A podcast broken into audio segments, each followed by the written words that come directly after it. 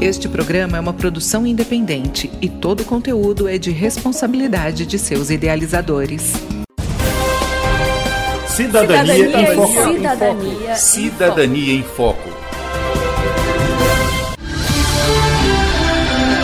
A partir de agora você acompanha o programa Cidadania em Foco, jornalismo, informação e cidadania no seu rádio, uma produção do Ministério Público do Tocantins em parceria com a rádio UFT-FM. Hoje vamos falar sobre como imagens de satélite e sistemas de informação têm sido utilizados pelo poder público para combater os desmatamentos e as queimadas ilegais no Tocantins.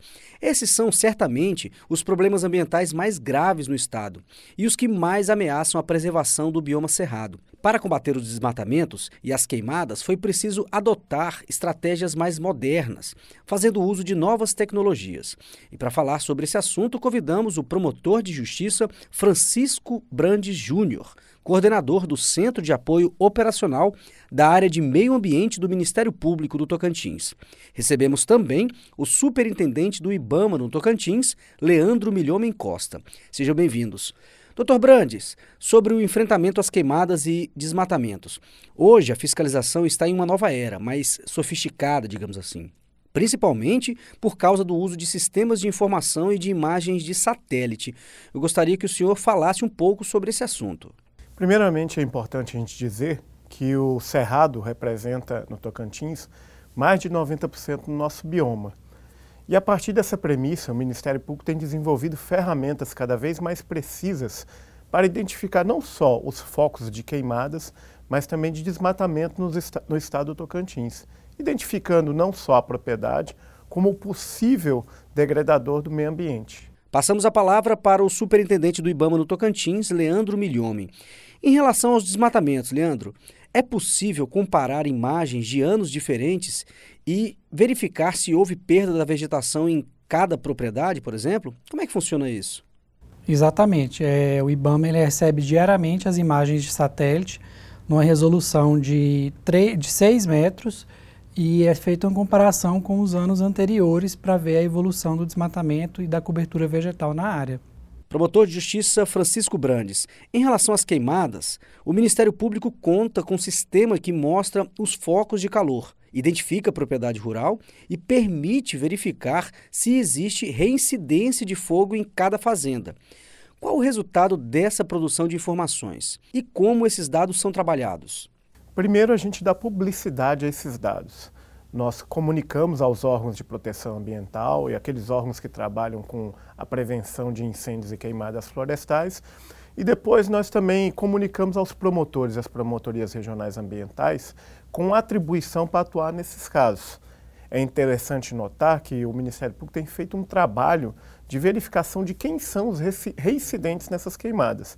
A partir daí, as promotorias têm feito um trabalho muito bom, que é de autuação dos procedimentos e identificação em cada caso se há ou não dolo em relação a essas queimadas, se há autorizações para desmatamentos, ou seja, a propriedade que cai dentro do nosso sistema de verificação de queimadas e reincidências, ela acaba passando por uma análise ambiental bem acurada e por uma fiscalização muito mais rigorosa do que as propriedades que não são reincidentes em queimadas no estado do Tocantins. Nossa pergunta agora é para o superintendente do IBAMA no Tocantins, Leandro Milhomem. Outro instrumento de controle muito importante é o CAR, o chamado Cadastro Ambiental Rural. É nele que fica registrada a área de reserva ambiental de cada propriedade, o que permite verificar se houve desmatamento ilegal. Esse sistema vem funcionando de forma adequada aqui no Tocantins? É, o CAR ele foi criado em 2012 no Código Florestal. Ele é obrigatório para toda propriedade rural fazer esse cadastramento e ele é um ato declaratório. O proprietário faz a declaração da sua propriedade indicando as áreas de reserva, de preservação permanente e a área que ele pode utilizar. É, posteriormente, esse CAR tem que passar por uma validação, e aí é onde está o, o, gargalo aqui no Tocantins, que essa validação ela não está acontecendo no tempo necessário, é, o que inclusive dificulta a ação dos órgãos de fiscalização, a partir do momento em que o proprietário é, ele pode fazer um cadastro hoje e daqui a uma semana ele alterar as áreas desse, desse CAR na cobertura vegetal. Então, dificulta a ação dos órgãos ambientais na fiscalização e na apuração de possíveis crimes, né? E aí a atuação do Ministério Público é muito importante nesse sentido, porque o Ministério Público consegue, é, via judiciário, fazer com que se seja cumprido o Código Florestal. É importante lembrar, Leandro, também que recentemente nós propomos uma ação civil pública contra o Estado do Tocantins. Há uma sentença favorável para que, determinando que o Estado promova a análise dos cadastros ambientais rurais dos imóveis que ainda estão pendentes de análise, e essa sentença está em fase de execução. É, e nós esperamos que em, em, poucos anos a gente possa ter todos os cadastros ambientais rurais do estado do Tocantins devidamente atualizados e analisados. Até porque o bom produtor, ele, ele gosta, ele quer que a atividade é, rural esteja em dias com o que prevê a legislação ambiental.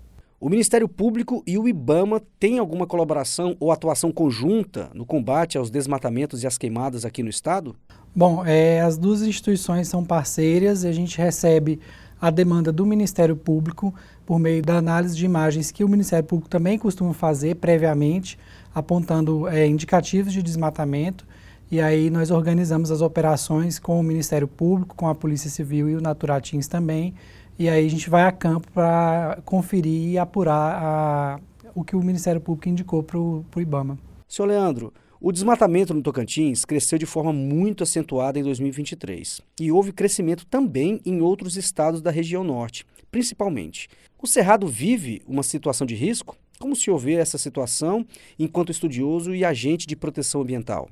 Com certeza. É, esse ano a gente percebe que o Tocantins está em segundo lugar em área desmatada. Tem mais de 1.200 quilômetros quadrados desmatado até junho. Perde somente para o Maranhão. A gente acredita, e na verdade é um, uma pressão do, do agronegócio é, para expandir a fronteira agrícola do país, pelo preço dos commodities, pelo, pela demanda internacional por por grãos e, e, alimentos, e aí o Estado sofre essa pressão e o aumento do desmatamento é, é quase que uma consequência mesmo direta dessa pressão por demanda. Né? Para a gente finalizar, uma última pergunta para o promotor de justiça Francisco Brandes. O Ministério Público tem priorizado a busca de acordos com os proprietários de áreas onde ocorreram desmatamentos e queimadas.